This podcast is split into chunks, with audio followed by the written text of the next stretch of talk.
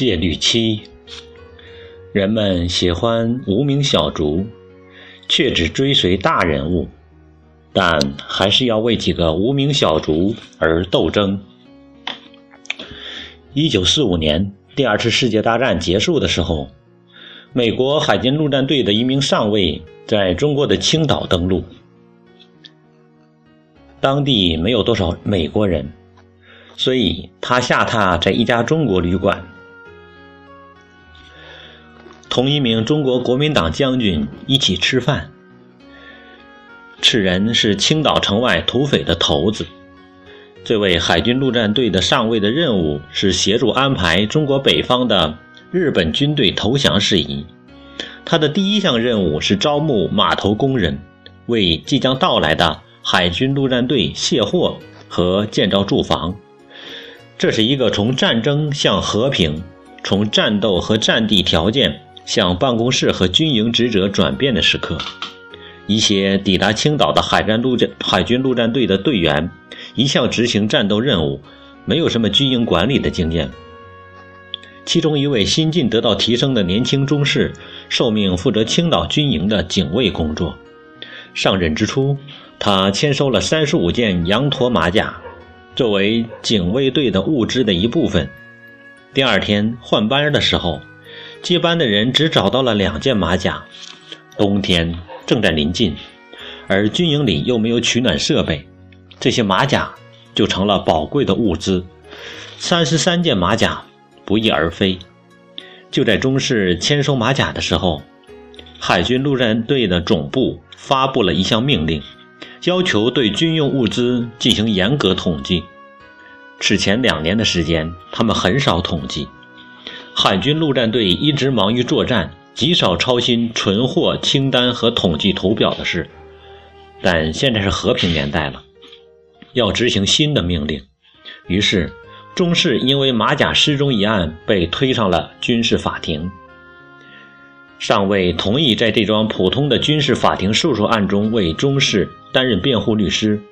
上尉开始了调查，决定传唤团副官、炮兵连长、当天在场的几个军官、警卫室里的几位军士、副团长和团长做证人。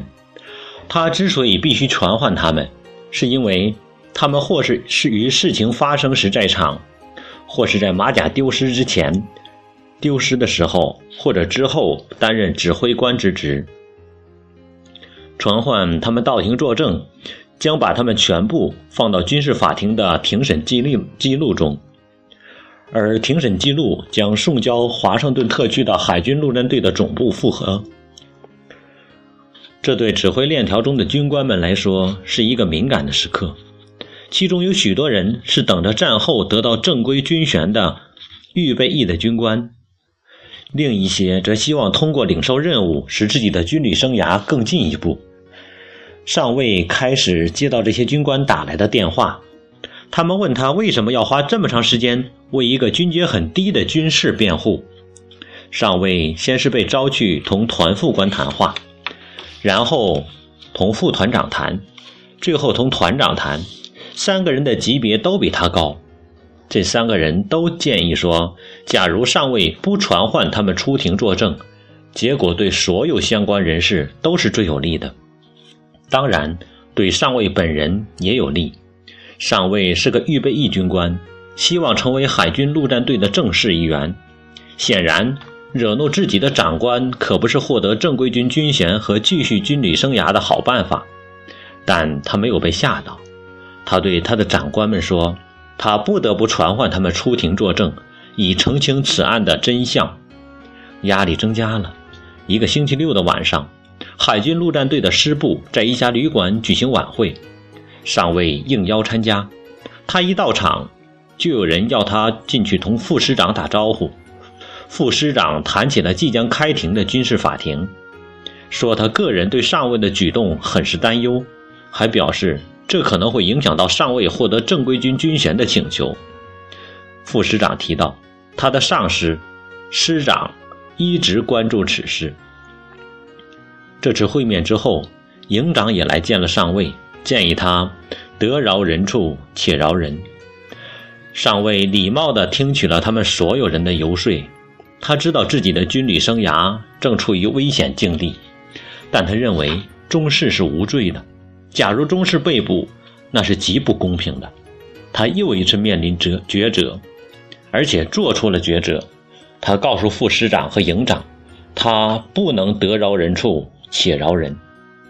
下一个例行的训练日，星期一的下午，中士跑进上尉的办公室，带着一个令人震惊的消息。他刚刚从军军营里来，在军营里自己的铺位上发现了三十三件的羊驼马甲。那不是海军陆战队的马甲，而是美国海军的马甲，显然是从本地的海军舰艇上弄来的。上尉和中士一起把马甲拿到警卫队里的中士的办公室里，得到了一张签收收据。警卫队中士向团副官通报说，马甲找到了，已经登记在册。第二天，上尉和中士收到通知，说军事法庭将不再开庭，一切指控都撤销了。中士是几年之后，从海军陆战队光荣退役时，再一次得到晋升。冒着军旅生涯受挫的危险，为几个无名小卒奋斗的上尉，也得到了梦寐以求的正规军军衔，而且一路高升，成为一名上校。在军中服役三十年，屡屡立功受奖。青岛军事法庭事件过去七八年后，上尉被挑选去。给当初一直关注军事法庭事件的那位师长做助手，师长此时已经升为司令，海军陆战队的总司令。司令想要一名值得信任的人做助手，他知道自己可以信任上尉。这个故事有一个皆大欢喜的结局，但上尉的勇气和冒险冒险却是真实的。我偶然听说了这个故事。因为我认识那个勇气、冒险的上尉，他就是我的父亲。他们都同情弱者，我们认同他们，我们喜欢听弱者战胜大人物的故事，我们愿意为他们鼓掌喝彩。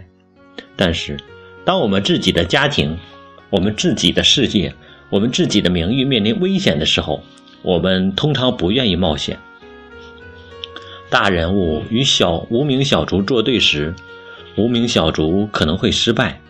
哪怕无名小卒是对的，我们在内心深处支持他们，支持无名小卒，也要冒着失败、招人反对，甚至丢掉工作、丢掉晋升和事业成功的希望的危险。所以，我们喜欢无名小卒，但又倾向于追随大人物。我们喜欢随波逐流，做体面的事情。我们逆来顺受，我们唯命是从，我们只知道随声附和，并不是每一个无名小卒都是对的，并不是每一个无名小卒的问题都是重要的，但有些事，你有时会发现一个无名小卒需要你的帮助，因为你是你，因为你有信念，所以你应该提供帮助。当你在人生的终点回首往事时，你会得到这样的结论。为几个无名小卒斗争，是你做过的所有的事情中最有意义的事情之一。人们喜欢无名小卒，却只追随大人物，但还是要为少数的几个无名小卒而斗争。